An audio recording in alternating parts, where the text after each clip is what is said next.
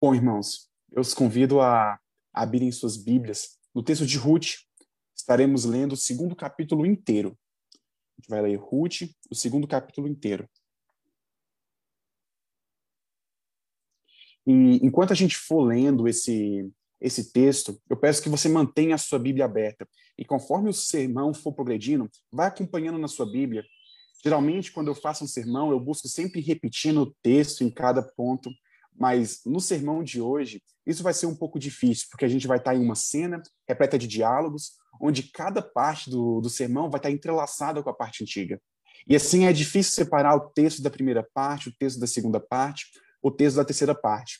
Por isso, durante todo o sermão, a gente vai caminhando. A gente vai ler um texto que vai ser tratado um pouco mais à frente, a gente vai voltar nesses textos depois, mas tente manter somente focada nesse texto.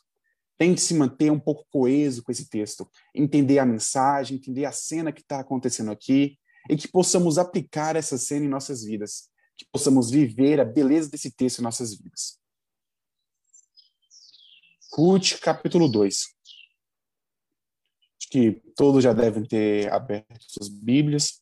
Façamos mais uma oração. Senhor Deus, que nosso coração seja cativo a Ti, que os nossos olhos e nossos ouvidos sejam cativos à Tua palavra, Pai. Que o Senhor nos mantenha fiéis a Ti. Não permite que nossa mente fique dispersa. Não permite que o nosso coração faça tumulto. Não permite que as circunstâncias ao nosso redor, em nossa casa, nos tirem desse momento. Que possamos estar sim focados. Que possamos estar sim prostrados diante de Ti. Guia-nos por meio dessa palavra. Que essa palavra fale diretamente ao nosso dia a dia. Que essa palavra seja aplicável, Senhor Deus, Mostra-nos como acertar, como Ruth acertou, como Boaz acertou, mas mostra também como não errar, como esses personagens às vezes erram. Que possamos ser guiados por Ti, seguindo acima de tudo o Teu santo exemplo, o exemplo do nosso Senhor Jesus Cristo, que também é refletido nesse texto. Que eu, como pregador, seja guiado por Ti, cativo nas Tuas mãos, e que as palavras dos meus lábios, o meditar do meu coração, sejam agradáveis em Tua presença, Senhor Deus rocha minha e redentor meu. Assim diz o texto. Noemi tinha um parente de seu marido, dono de muitos bens, da família de Limeleque, o qual se chamava Boaz. Ruth, a moabita, disse a Noemi: Deixe-me ir ao campo apanhar espigas, atrás daquele que me permitir fazer isso. Noemi respondeu: Vá, minha filha. Ela se foi, chegou ao campo e apanhava espigas atrás dos ceifeiros. Por casualidade, entrou na parte do campo que pertencia a Boaz, que era da família de Elimeleque. Eis que Boaz veio de Belém e disse aos ceifeiros: Que o Senhor esteja com vocês. E eles responderam: Que o Senhor o abençoe.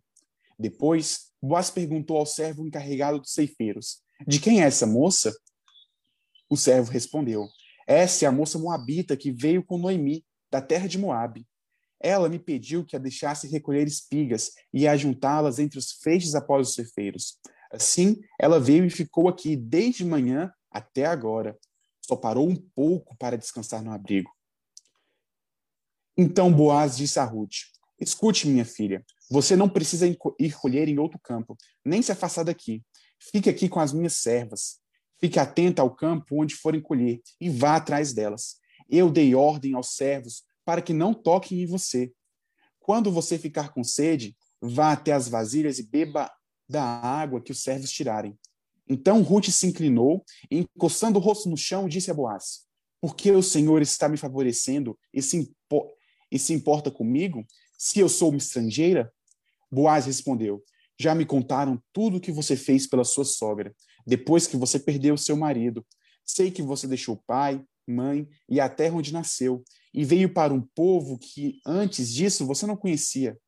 O Senhor lhe pague pelo bem que você fez, que você receba uma grande recompensa do Senhor, Deus de Israel, sob, sob, as, sob cujas asas você veio buscar refúgio.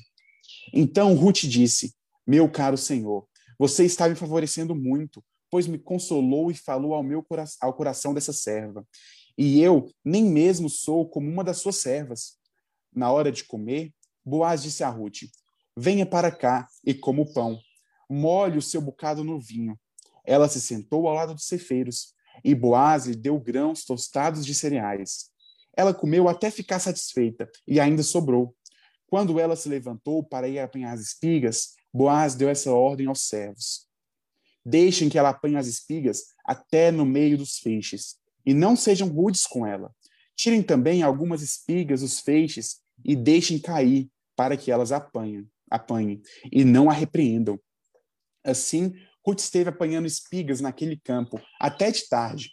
Depois, debulhou o que havia apanhado e foi quase 20 litros de cevada. Ela pegou o cereal e voltou para a cidade. e a sogra viu o quanto de cereal ela havia conseguido apanhar. Ruth também deu para sua sogra a comida que lhe havia sobrado, depois que ela comeu até ficar satisfeita. Então Noemi perguntou: Onde você foi colher hoje? Onde trabalhou? Bendito seja aquele que acolheu você com tanta generosidade. E Ruth contou à sua sogra onde havia trabalhado e acrescentou: O nome do homem com quem trabalhei hoje é Boaz. Então Noemi disse à sua nora: Que ele seja abençoado pelo Senhor Deus, que não deixou de ser bondoso, nem para com os vivos, nem para com os mortos. E Noemi acrescentou: Esse homem é nosso parente chegado e um dos nossos resgatadores. Então Ruth, a Moabita, disse: ele também me disse que eu posso continuar com os servos dele, até que eles terminem de fazer a colheita. Noemi respondeu: É melhor mesmo que você vá com as servas dele, minha filha. No outro campo, poderiam maltratar você. Assim, Ruth ficou na companhia das servas de Boaz, para apanhar espigas, até que a colheita da cevada e do trigo se acabou e continuou morando com a sua sogra. Amém. Acho que antes da gente se aprofundar nesse texto, devemos começar com os episódios anteriores de Ruth, porque é muito importante lembrarmos do que aconteceu lá no capítulo 1, principalmente na primeira parte do capítulo 1. A gente lembra que Elimelec, marido de Noemi, ele sai de Israel e vai para Moabe. Ele vai buscar pão em Moabe, ele vai buscar abrigo em Moabe. E uma coisa importante aqui é que Elimelec significa Deus é rei Yahvé é rei. Só que as atitudes de Elimelec são como se, como se Yahvé não renasce. As atitudes de Elimelec rejeitam a soberania de Deus, rejeitam a autoridade de Deus, para que Elimelec possa buscar o seu próprio caminho. E buscando o seu próprio caminho, nós vemos o que acontece com Elimelec, o que acontece com Noemi, que acontece com seus filhos. Eles se deparam com fome, com miséria, se deparam com morte. E Noemi se encontra em uma situação difícil, então. E aí a gente tem a segunda parte do primeiro capítulo, onde Noemi e suas noras, Ruth e Orfa, elas partem para Israel. E semana passada nós vimos esse caminho, esse caminho de conversão, esse caminho de arrependimento, esse caminho que se volta para Deus. Vimos como Orfa rejeita esse caminho, vimos como Orfa não está disposta a enfrentar as dificuldades e por isso fica em Moabe. Vimos como Ruth cria uma aliança, não só com Noemi, mas com seu Deus Yahvé e com o seu povo Israel. E hoje a gente vai ver como Ruth e Noemi têm vivido em Israel.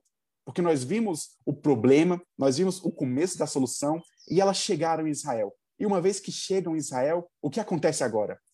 O que Ruth e Noemi devem fazer? Como elas devem viver? E a resposta é justamente essa: elas devem viver uma vida normal. Elas devem trabalhar, elas devem buscar o pão de cada dia, elas devem se relacionar com o povo, elas devem levar uma vida normal. Assim como nós, muitas vezes pensamos em propósitos extraordinários, queremos uma missão extraordinária, queremos ver coisas maravilhosas, mas somos chamados para viver. Somos chamados para trabalhar buscando o pão de cada dia. Somos chamados para nos relacionarmos com as pessoas comuns à nossa volta.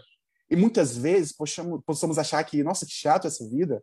Nossa, que estranho. Será que Deus não está planejando nada mais? Mas ainda assim, esses momentos comuns, esses momentos corriqueiros, fazem parte da provisão de Deus, fazem parte da direção de Deus para nossas vidas e devem ser vividos e mantidos diante de Deus.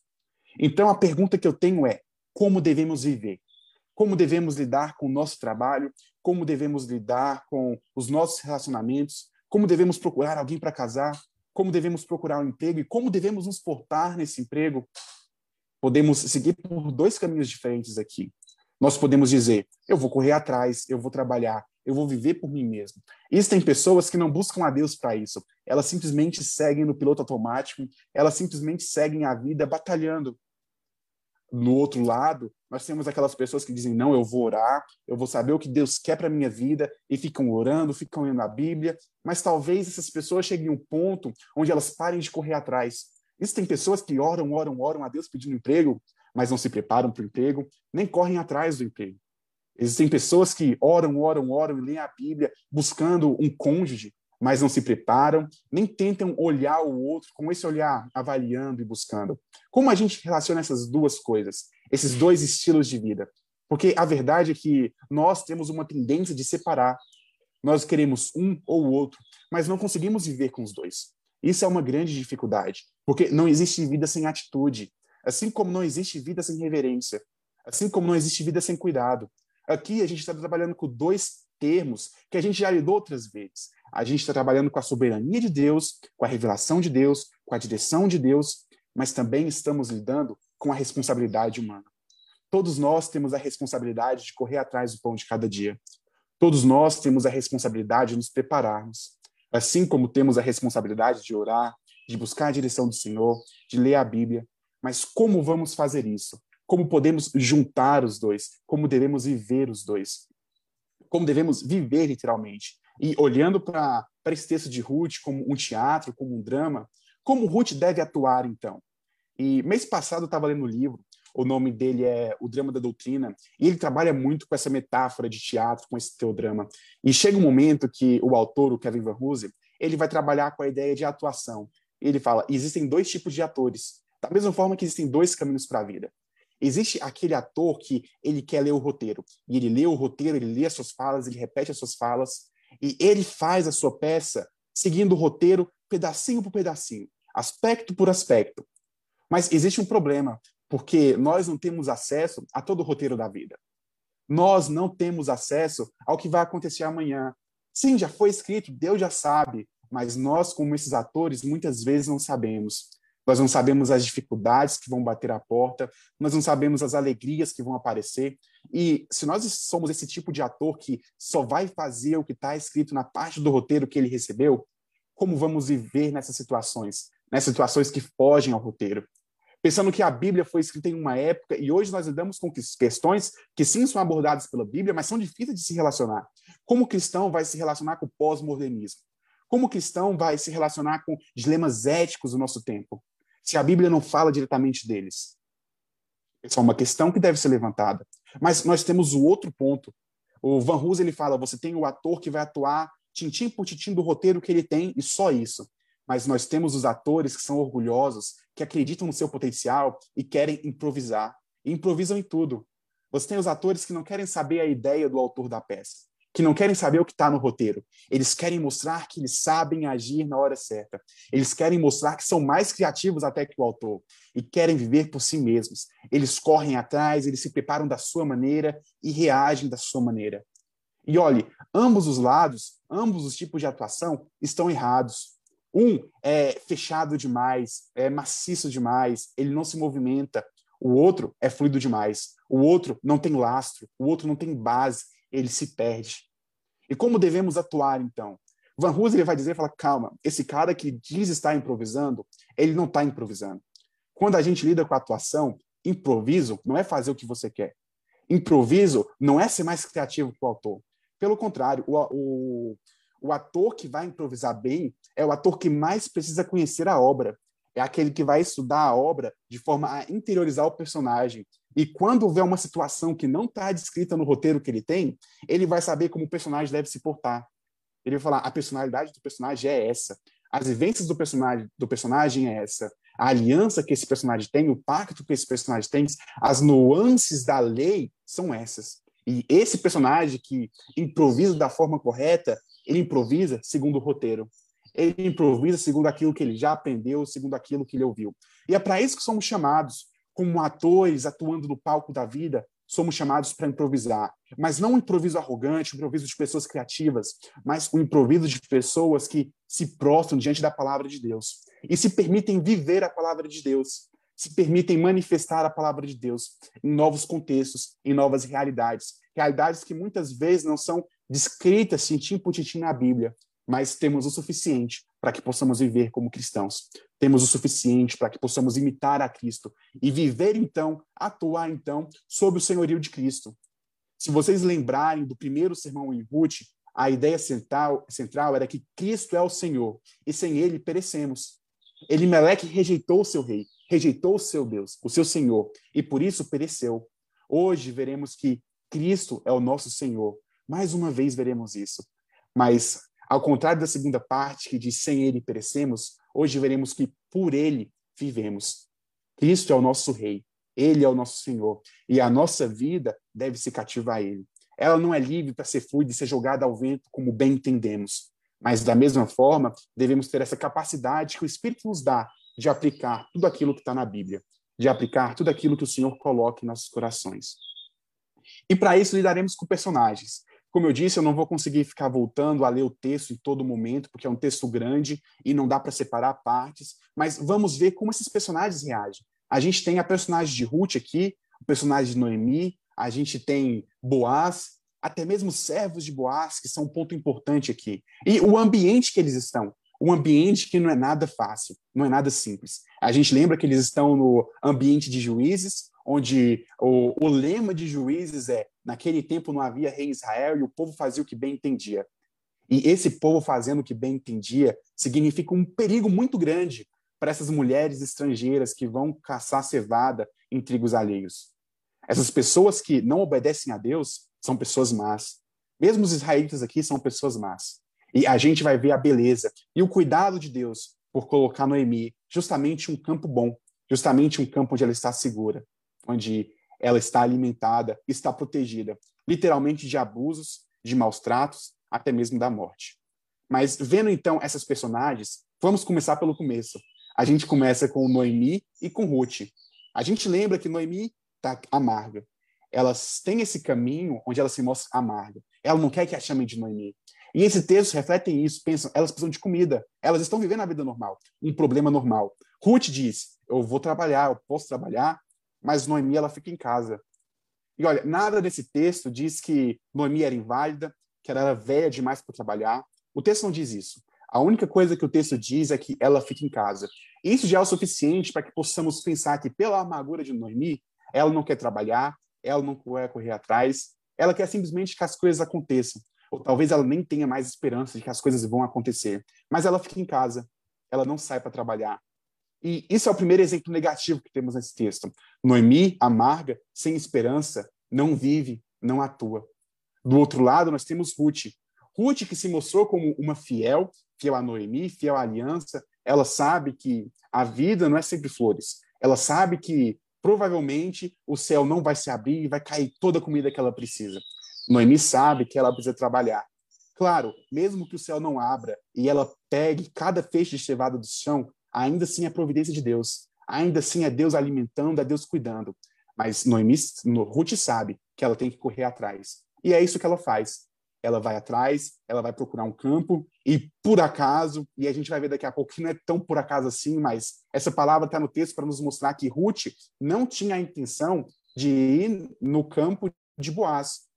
Ruth não sabia que aquele era o lugar do parente dela. Não sabia que era um lugar de um cara que poderia ser mais bonzinho que os outros. Ela não sabia se era de um bom homem ou de um mau homem. Mas, na perspectiva dela, por acaso, ela chega em um campo. Ela pede aos servos para trabalhar nesse campo, os servos permitem, e ela vai trabalhando. Ela vai colhendo a cevada. E é interessante que ela não está trabalhando para pegar o suficiente. Ela está se esforçando de verdade. Ela está suando. Ela está correndo atrás. Tanto que Boaz, o dono do campo, ele chega e pergunta para os servos: quem é aquela moça eles falam, essa é Ruth, a Moabita, que veio com Noemi lá da terra de Moab, e ela está trabalhando, e ela só parou um pouquinho para descansar no abrigo. Mas ela já voltou a trabalhar, e ela está aqui esforçada, ela é aquela que está cuidando da sogra dela, e é importante a gente pensar nesse aspecto de Ruth. Ruth está demonstrando que nós precisamos trabalhar, nós precisamos correr atrás, nós precisamos viver. A gente ora, sim, a gente ora, mas a gente vai viver. A gente vai correr atrás da cevada. E, e, a gente vê Boaz aqui se interessando por Ruth, olhando para Ruth, vendo, nossa, ela é aquela que cuidou da sua sogra, que no caso é minha parente, ela é aquela que abriu mão do seu povo, abriu mão do seu bem-estar para diante de Deus. E pensamos, pô, Ruth é uma boa mulher, mas por que que Boaz se interessou por ela? se interessou por ela porque ela é uma pessoa esforçada, uma pessoa fiel, uma pessoa bondosa. E nesse primeiro momento sobre Ruth, eu tenho duas coisas para dizer. Primeiro, devemos trabalhar. O nosso emprego normal. Segundo, esse trabalho não é só trabalho, devemos viver. Cara, eu tô doente, eu vou no médico. Eu vou tomar uma vacina. Eu tô sem amigos, eu vou conhecer pessoas. Eu vou conversar com pessoas, eu vou sair da minha bolha. Eu estou sofrendo, eu vou de alguma forma lidar com esse sofrimento. Eu vou lidar com as dificuldades que Deus colocou ao meu redor. Eu vou viver. E esse é o primeiro ponto que Ruth traz. O segundo ponto, e é especial para aqueles que querem se relacionar com o outro, que querem se casar, que querem namorar, porque esse é um tema que aparece vez após vez no livro de Ruth. O centro do livro de Ruth é um casamento. A gente já viu lá atrás um casamento ruim, por mais que Ruth esteja aqui, e seja bom que Ruth esteja aqui, foi errado que os filhos de Noemi fizeram casarem com Moabitas, no sentido de que eles saíram da terra deles e não estavam diante de Deus. Mas a gente vai ver que aqui no caso, Ruth está fazendo certo, ela não mais se vê como moabita, porque ela está com uma aliança diante de Deus de Israel, ela foi acolhida pelo Deus de Israel, e ela é o exemplo de boa mulher. Sei que existem muitos jovens nessa igreja, muitos homens nessa igreja que ainda não são casados. E vocês devem procurar uma boa mulher. Vocês devem viver procurando uma boa mulher. Ela não vai cair na frente de vocês do nada. E para saber quem é essa boa mulher, é essa mulher que trabalha, é essa mulher que soa, é essa mulher que faz uma aliança com Deus de Israel. Essa mulher que abre mão do seu bem-estar para servir o Deus de Israel, para cuidar da sua família, para amar a sua família, para viver diante dela. E precisamos saber disso. Pessoas aqui precisam, ou, no caso os homens, precisam buscar essas boas mulheres, mulheres que vivem diante de Deus, mulheres que conhecem a Deus. E isso é uma coisa muito séria, porque nós escolhemos mal. Uma das coisas que a gente pode ter do livro todo de Ruth é que muitas vezes, como Elimelech, como os filhos dele, escolhemos errado e sofremos por causa disso. Então, para os jovens, para os garotos aqui, busquem uma mulher que vive diante de Deus. Não coloquem a beleza em primeiro lugar. Não coloquem a riqueza em primeiro lugar. Mas busquem uma mulher fiel, uma mulher amável e uma mulher trabalhadora.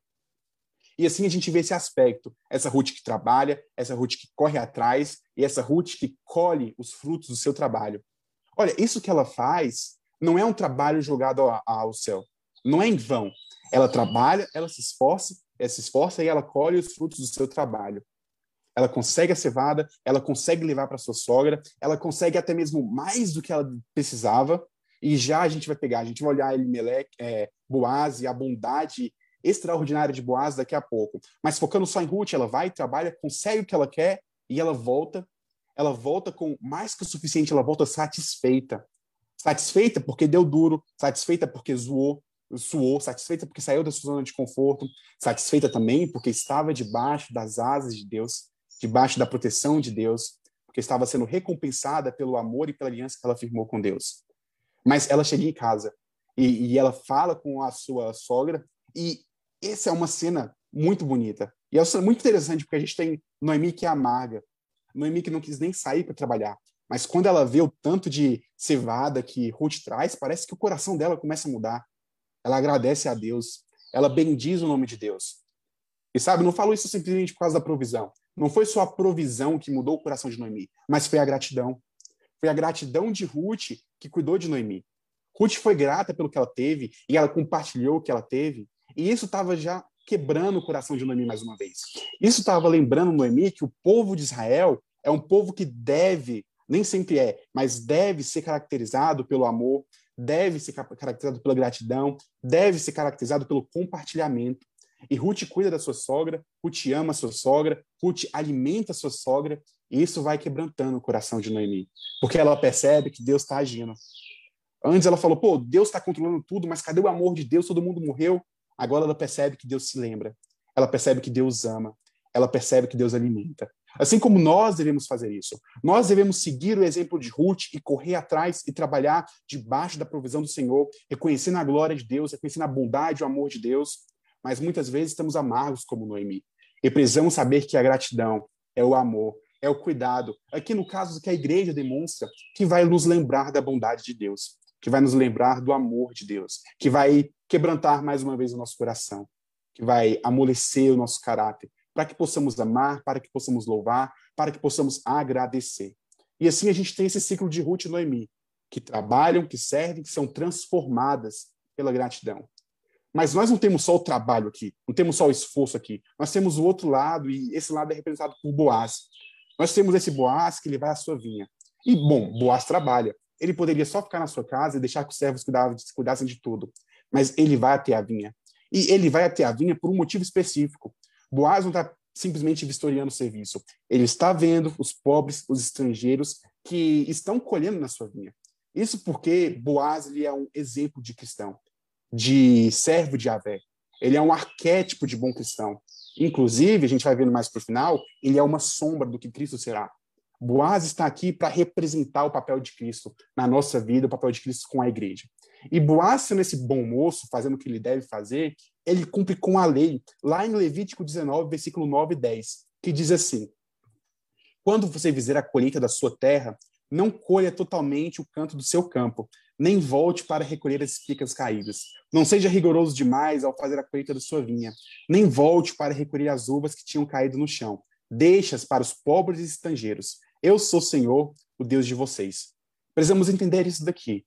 Sabe, quando Jesus fala que o, a, o principal da lei é amar a Deus e amar o próximo, isso não era coisa nova. Isso estava no Antigo Testamento. Israel era chamada para amar Deus e amar o próximo, amar o estrangeiro, amar o, o pobre e cuidar desse povo. Tanto que, quando alguém ia fazer a colheita, não pega tudo, não pega todo o lucro, não pense apenas em comprar um, um novo campo, enriquecer, prosperar, mas deixe, deixe para o pobre, deixe para o estrangeiro, porque eles também são amados por Deus, eles também devem ser cuidados por Deus, e Deus vai cuidar deles por dessa espiga. Veja, Deus provê para pessoas de formas diferentes. Deus deu campo para as pessoas ricas, mas Deus também fez com que essas pessoas ricas deixem as espigas para as pessoas pobres, no caso aqui, no caso de Israel. O povo de Israel ele é chamado para prosperar, mas também para abençoar aqueles que não prosperaram. E Deus deixa os meios para que esse povo trabalhe e corra atrás das espigas. Algum estrangeiro pode chegar a Israel e falar: pô, sou estrangeiro, eu não tenho como viver, eu não tenho como comer, e ficar se lamentando. Deus fala: não, o homem é digno do seu trabalho e eu deixo meios para que vocês trabalhem no meu povo. Talvez eles não tenham em outros povos. Talvez em Moab, as viúvas, os pobres, os estrangeiros, não têm esse restinho do campo para colher. Mas em Israel eles têm. Em Israel eles têm comida. E a gente vê essa bondade de Boaz que cumpre com a lei. Porque nesse tempo onde não havia rei em Israel, esse tempo onde o povo fazia o que bem entendia, muitos dos homens que tinham os campos não cumpriam com a lei. A gente sabe que Israel nem sempre foi fiel. Ruth poderia achar um campo onde não ia ter quase nada para ela colher, quase nada para ela pegar. Mas Boaz, ele é fiel. Ele está cumprindo com o roteiro. Ele está lendo a lei e está cumprindo com o seu papel. Ele ora a Deus, é capacitado pelo seu relacionamento com Deus a viver o seu papel. Ele é capacitado a abençoar. E ele faz isso.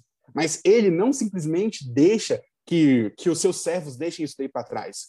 Ele vai até lá e ele conversa. Comentaristas dizem que o primeiro motivo por Boaz perguntar quem era essa mulher não é porque ele achou Ruth bonita e falou, hum, que mulher interessante. Não é simplesmente porque ele veio lá e falou, ah, eu quero alguém para casar. Não, o, o ajudar Israel não é como ajudar hoje. Igual muitas pessoas pensam, pô, tô pagando meu imposto, o Estado tá pegando, ele tá cuidando dos pobres, tá fazendo uma coisa, tá fazendo outra, e tá tudo ok. Em Israel não era assim. Porque em Israel o cuidado é pessoal, não é terceirizado. Boaz, ele não pode terceirizar o seu cuidado aos seus servos. Boaz, como servo de Israel, ele deve ter um cuidado pessoal. Ele deve conhecer os pobres, ele deve conhecer os estrangeiros que estão colhendo na sua vinha. Da mesma forma, nós não podemos terceirizar. Olha, muitas vezes a gente terceiriza para o Estado, a gente terceiriza para a própria igreja. E sim, a gente tem que ajudar, a gente tem que pagar os impostos, tem que pagar o dízimo para que a igreja ajude. Mas olha, o cuidado é pessoal. Nós temos que ter essa iniciativa pessoal. Muitas vezes, membros da igreja dão o dízimo e falam: não, a igreja está dando cesta básica, que bom. Não, a igreja está visitando, que bom. Tem as pessoas, os diáconos que fazem isso. Mas cada membro dessa igreja tem a responsabilidade pessoal. Você já parou e perguntou para quem vai esse dinheiro, para quem vai as cestas básicas, para quem vai a ajuda, a roupa que a gente recolhe? Você já chegou na mesa de diaconato e falou: não, posso acompanhar vocês uma visita? Eu posso conhecer essas pessoas que estão recebendo o fruto do meu dinheiro, o fruto do meu trabalho? Bom, é isso que Boaz está fazendo. Boaz está verdadeiramente se importando com o fruto da sua vinha. Boaz está verdadeiramente se importando com a sua missão de abençoar. E nós precisamos seguir o exemplo de Boaz. Nós precisamos correr atrás dessas pessoas e conhecer essas pessoas e viver com essas pessoas. Por isso essa iniciativa que Boaz tem de conversar com Ruth. Sim, Boaz ele olha com um olho especial por Ruth pelo que ela fez, que ela fez para sua família, pelo que ela fez para com Israel, para com o Deus dele. Mas mesmo assim, mesmo que Ruth fosse uma qualquer, ele ia conversar com ela, ele ia se sentar com ela. Essa era uma prática daqueles que serviam verdadeiramente Yahvé, daqueles que serviam verdadeiramente o seu Deus. E nós precisamos imitar essa prática. Precisamos seguir o exemplo de Boaz e seguir com o roteiro. Precisamos nos preocupar com pessoas. E é isso que a Bíblia nos diz muitas vezes. Muitos textos que nos levam a uma ação consciente. Mas nós preferimos ficar em casa e dar o dinheiro para alguém faça, seja o Estado, seja a igreja, e nos omitimos. Só que a pessoa ela não precisa apenas de cesta básica. Ela não precisa apenas de roupa. Ela precisa de cuidado, ela precisa de conversa, ela precisa de carinho. E a gente vê isso em Ruth. Ela fala, pô, mas você está cuidando do meu coração, eu estou alegre pelo que você está fazendo comigo. Não só porque ela colheu, mas porque Boaz foi conversar com ela, porque Boaz chamou ela para sentar na mesa. Ele deu pão, ele deu vinho. E mais, e mais, Boaz fez ainda mais do que a lei obrigava. A lei falava, não, você tem que deixar umas espigas ali. Boaz, ele se importa e ele é tão gracioso aqui que ele fala, não, deixa uma de propósito. Vez ou outra, arranca do que você colheu e deixa no chão para ela pegar não a maltratem. Isso aqui, ele vai além. E é aquele princípio que a gente falou da, da oferta. A oferta não é simplesmente o dízimo, que a gente tem uma cota. A oferta ela vai além.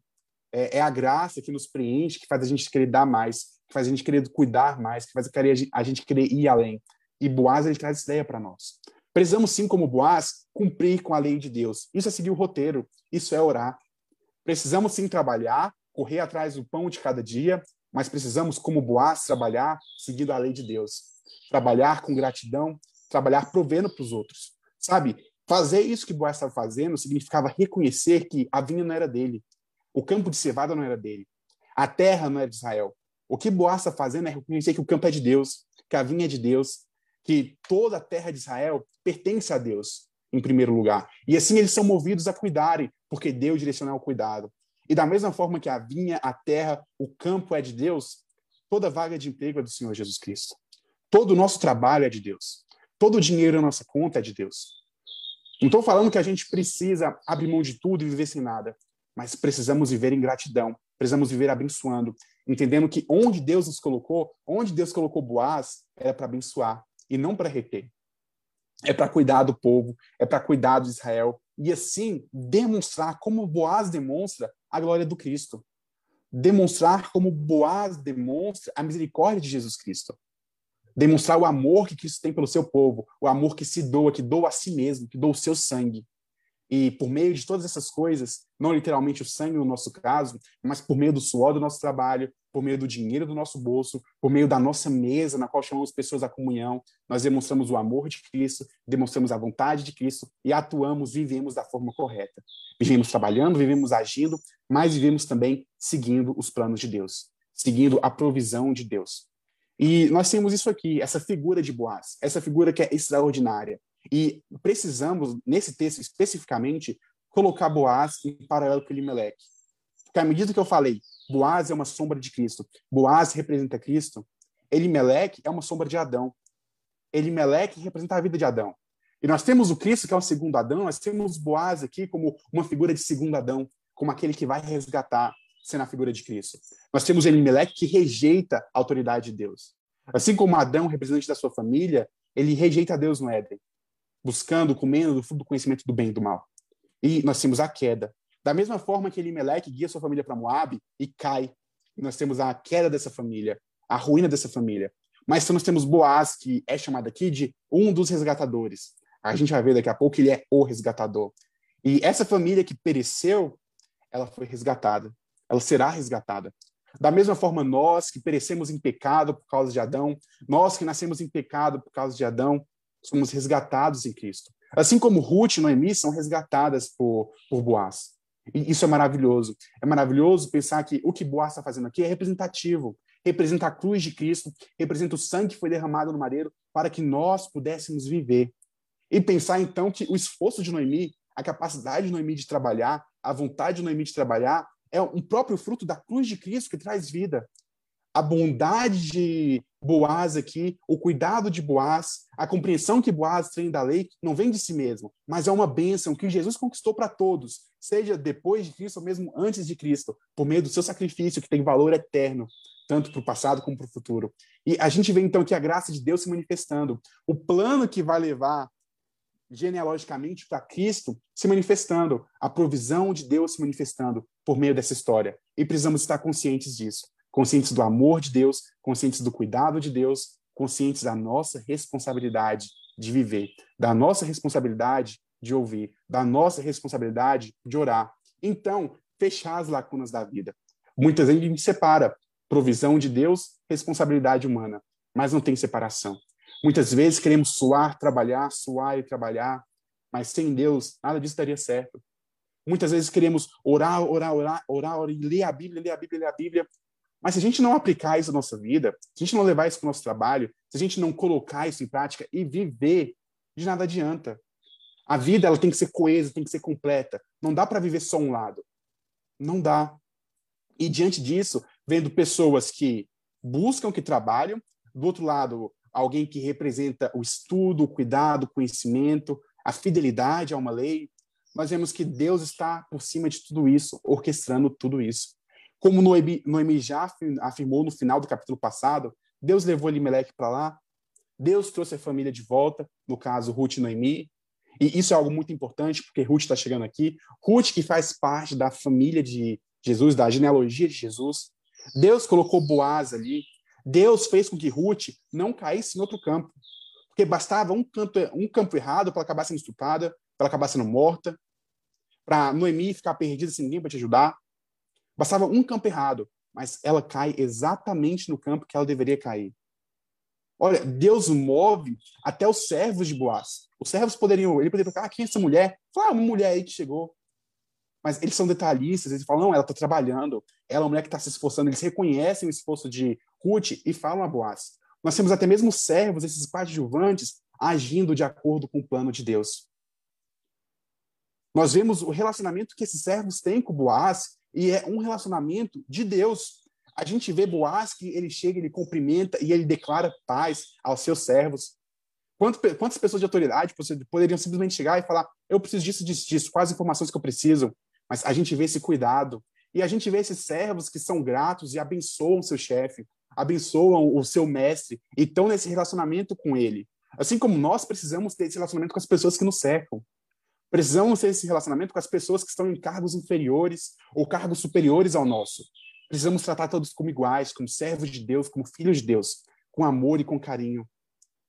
E eu falei na primeira parte ali que Ruth, ela traz esse aspecto de ser a mulher ideal com a qual nós devemos procurar para o casamento.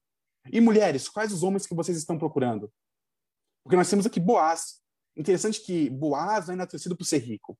Boaz é enaltecido por ter campos. Boaz é enaltecido nesse momento porque ele serve a Deus, porque ele conhece a Deus, porque o relacionamento que ele tem com seus servos é um relacionamento que expressa a graça de Deus. Porque o relacionamento que ele tem com Ruth é um relacionamento que expressa a graça de Deus. E será que as mulheres da nossa igreja, as garotas da nossa igreja, estão buscando se relacionar com homens que servem a Deus? Estão buscando se relacionar com homens que são bondosos com aqueles que cercam? Homens que respeitam aqueles que o cercam? Homens que levam adiante a misericórdia, homens que dão, que ofertam com um bom coração, homens que cuidam? Ou será que não? Porque em ambos os lados, tanto garotos como garotas hoje, muitas vezes são movidos apenas por carência, apenas por querer uma pessoa, talvez por padrões estéticos, talvez por padrões de status. É, é isso que o espírito do nosso tempo diz. É nisso que as pessoas são naturalmente motivadas. Mas não deve ser a motivação cristã para um relacionamento que, que é erigido diante de Deus. Um relacionamento que deve ser frutífero diante de Deus. Olha, muitas vezes sofremos em nossos relacionamentos porque eles não, não, não começam em Deus. Muitas vezes famílias sofrem, filhos sofrem porque o pai ou a mãe estão com alguém que não é fiel a Cristo. Quantas vezes o próprio cônjuge sofre porque ele se coloca nesse relacionamento que não é cativo por Cristo, onde falta respeito cristão, onde falta amor cristão. E esse texto nos traz esse padrão. Ele fala como devemos viver, como devemos trabalhar, como devemos casar, como devemos lidar com situações adversas. No caso da pandemia, a gente vai ficar só orando, orando, orando, orando e esperar que o vírus não pegue? Ou a gente vai se cuidar? A gente vai buscar tratamento, buscar vacina, buscar ficar em casa. A gente tem responsabilidade de sermos infectados ou não? Ou a gente confia apenas na provisão de Deus? A gente faz os dois. A gente confia que Deus vai nos dar capacidade para agir, para viver e vai prover atitudes para que possamos lidar com a doença. E sabemos que, sendo contaminados ou não, será diante da providência de Deus, continua sendo soberano, continua nos guiando. Você está procurando um relacionamento? Será que você faz só pelo seu esforço? Será que você só quer ficar mais bonito, quer parecer mais legal? Ou será que você está buscando diante de Deus, buscando pela provisão de Deus e agindo pela provisão de Deus? Será que você busca se tornar o homem ideal, como Boaz é? Será que você busca se tornar a mulher ideal, como Ruth é? Ou será que você busca essas pessoas? Ou será que você só ora? Só está lá, não, Deus, coloca a pessoa certa na minha vida, porque eu vou sair, tomar meu cafezinho, vou esbarrar, vou derrubar as coisas, pegar as coisas dela e falar, nossa, encontrei o amor da minha vida e é uma mulher perfeita. Não é assim que acontece. Não acontece igual nos filmes, não acontece igual nos contos de fada. A vida real, ela é um pouquinho mais cinza, encontra mais dificuldades e um pouquinho mais natural. Então, vamos lidar com isso, lidar com essas dificuldades, lidar com essas verdades da vida cristã. Vamos lidar com o viver tal como ele é, esse viver cru, que representa perigos. Ruth estava diante de perigos. O seu trabalho era um trabalho perigoso. Não era um trabalho seguro, mas ela trabalhava. Trabalhava até não aguentar mais. É um viver que é verdadeiro. Nós não somos apenas bonequinhos que estão no mundo perfeito. O nosso viver é real.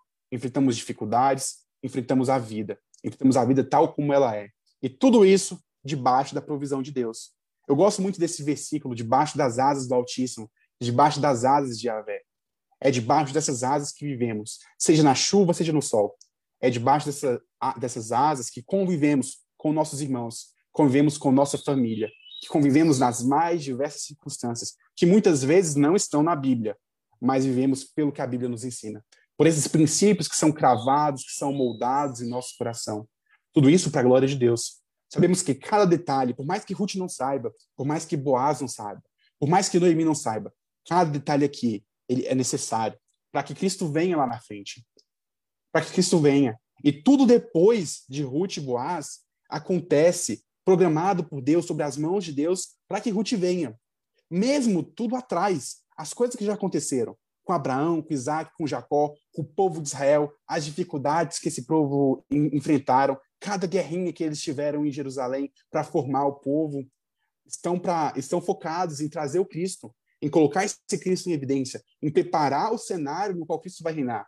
Uma curiosidade aqui interessante é que até mesmo Boaz, Boaz que ele tem uma história, ele tem sua própria genealogia. Boaz que é filho de Raabe. Raabe é estrangeira. Talvez parte do amor que Boaz tem, o cuidado que Boaz tem pelos estrangeiros, venha de experiência própria. Ele é filho de uma prostituta estrangeira que foi aceita pelo Deus de Israel, que foi aceita no povo de Deus por pura provisão, que foi colocada estrategicamente por Deus nessa história para poder levar Cristo. E da mesma forma, nós somos colocados em nossas vidas estrategicamente por Deus. Você não está em meio a pessoas aleatórias, seja no seu trabalho, seja no caminho que você tem até o seu trabalho, seja na hora que você para na padaria. Todas as pessoas que estão do seu lado estão lá por algum motivo. Talvez estão lá para que você tenha uma oportunidade de pregar o evangelho, de demonstrar de alguma forma o amor de Cristo, ser gentil para com essa pessoa, como Daniel disse no começo, das pessoas que estão ao nosso redor. Nós precisamos ser gentis, ser abençoadores, ser bons com essas pessoas, para que elas conheçam a Cristo, para que elas sejam levadas a Cristo. E assim nossa vida toma propósito. Olha, muitas vezes nós queremos saber o propósito da nossa vida. E nós oramos e falamos, Deus, o que, que o Senhor quer para mim? Deus, o que, que o Senhor tem especial para mim? Mas olha, muitas vezes o que Deus tem para nossas vidas é simplesmente viver. É seja uma pessoa comum, mas uma pessoa comum guiada pelo, pelo meu propósito uma pessoa comum guiada pelo meu plano. E assim a gente vai trabalhando. No trabalho, na igreja, nos relacionamentos, no jogo de futebol. Em tudo isso a gente vive como cristão, como Boaz viveu no tempo comum. E compartilhando esse amor, compartilhando esse propósito, para que cada vez mais pessoas conheçam a Cristo. Para que cada vez mais pessoas se acheguem a Cristo. Para que pessoas como Noemi, pessoas amargas, de coração duro, sejam quebrantadas. Para que pessoas que talvez nem conhecemos direito, pessoas que só vamos ter um pequeno momento de contato, que elas possam, por meio da nossa vida, ou por meio de um aglomerado de situações, pessoas que nós nem conhecemos, possam conhecer a Deus. Porque tudo isso é moldado por Deus, é direcionado por Deus. Precisamos confiar, precisamos ter essa segurança que Ruth tem. Ruth podia estar com medo. Ela podia falar: É, Noemi, eu vou ficar em casa, está muito perigoso trabalhar. Olha o tanto de gente má que tem aqui em Israel, o tanto de gente que não segue o Deus. Melhor ficar aqui e esperar que vai acontecer alguma coisa. Mas ela corre atrás. Ela sabe o que ela precisa fazer. Ela sabe que não tem outro meio. E ela faz. Mas faz confiando em Deus, na provisão de Deus. E é cuidada por Deus. Então, irmãos, confie no cuidado de Deus.